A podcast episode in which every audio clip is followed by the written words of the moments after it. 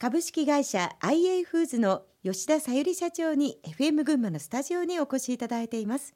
女性がやっぱり社会で生き生き活躍するにはワークライフバランスってすごく大切で注目されたりも今してますけれども、はい、家庭と社長業の両立って大変ですよね。大変です。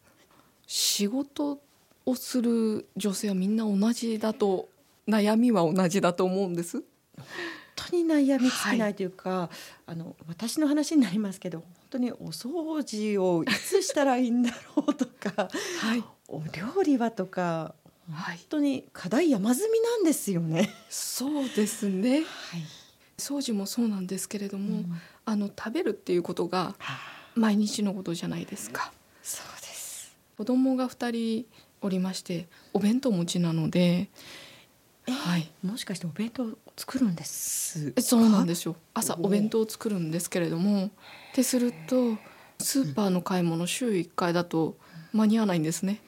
ということはお仕事終わってから？えそうですはい。もう最近ねどのスーパーさんも10時ぐらいまでやってるので。いやでも仕事終わるともうある意味ヘタヘタですぐお家に帰ってゆっくり休みたいですよね。そうですね。ただあのうち実はあの主人が結構家事得意だったりするところがあって。なんと、はい、羨ましい。でも掃除はしてくれません。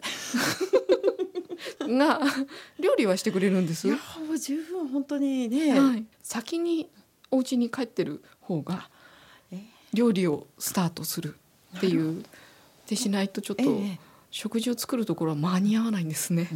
はい、でもあのお弁当は吉田社長が必ずお作りなんですね。はい。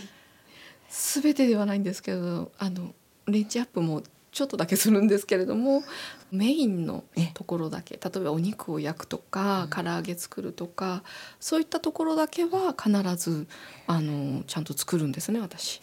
はい。えー、寝る時間あります？寝てます。本当ですか？本当です。お帰りがな何時ぐらいですか？ちなみに。早い時はそうですね7時ぐらいに家に着いて料理をすることもありますけれども。うんうん遅いとそうですね9時とかになってしまうことも今お子さんはおいくつでいらっしゃるんですか、はい、え上の子がえーと、15歳高校1年生で、えー、下が中学2年生ですね。食べ盛りですしね。そうですね。ただ本当に何もお腹空いたも言わずに待っててくれるんですね。えー、なんとはい。親孝行はい。そうですか。はい、そして朝はじゃ相当早起きですね。でも5時半ぐらいですかね。5時半やっぱり寝る時間がない気がする。いや。いやすごいバイタリティがありますね。いやいやいや。ただ掃除はできないんです。さらに、えー、こんな質問はあれかもしれませんけど趣味を楽しむ時間なんてございます？今はないですかね。今は。でも何かやってみたいこととかありますか？今思いつかないのが正直なところですね。ただ、年って落ち着いたらやっぱり海外だけじゃなくて、はい、私日本例えば北海道行きたいことがなかったりとか国内旅行したいなっていうのは思いますね。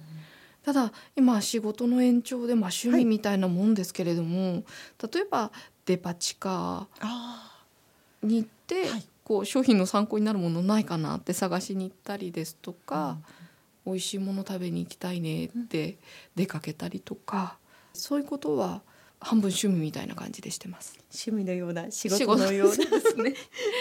はい、という大変お忙しい吉田社長ですけれども、はい、えー、お仕事の話に戻りますが、はい、IA フーズの今後の目標をお聞かせいただけますか？はい、まあ私どもはお客様があって会社が成り立っております。これからもお客様に美味しいねって喜んでいただける商品こういったものをずっと作り続けたいってこれが目標ですね。でそれでさらなるこんにゃくの可能性を開拓してまあ海外に出していきたいっていうところもそうなんですけれども最終的には地元の群馬にも貢献していきたいと思っております。女性ならではの目線でこんにゃくのさらなるこう 可能性を追求してほしいなというふうに思います、はい、ありがとうございます。え最後に起業や新しい事業への挑戦を考えている人特にですね今回は女性へのメッセージの意味も込めてお話をいただければと思うんですけれども、はい、吉田社長新規事業に取り組んだり経営をしていく中で大切なことは何だと思いますか？そうですね。難しい質問なんですけれども会社を経営していくのはゴールがないので大変だと思うんですけれども、どんなことがあっても常に前向きに向き合っていくことがとても大切なことだと思っております。それこそ山もあり谷もあり、うん、はい。逃げずに向き合っていくことが大切なことだと思うんですね。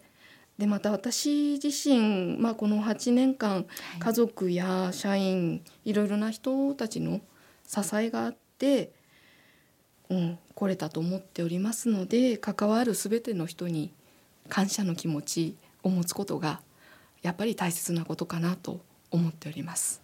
はい貴重なお話をいろいろ聞かせていただきまして本当にどうもありがとうございました。ありがとうございました。はい、えー、それではもう一曲リクエスト曲をいただきましたのでここでご紹介したいと思います。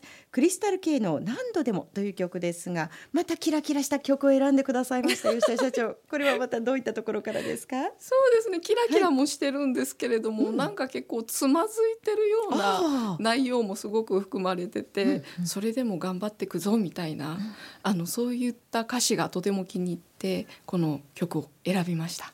はい、皆さんにお届けしたいと思います。クリスタル K で何度でも。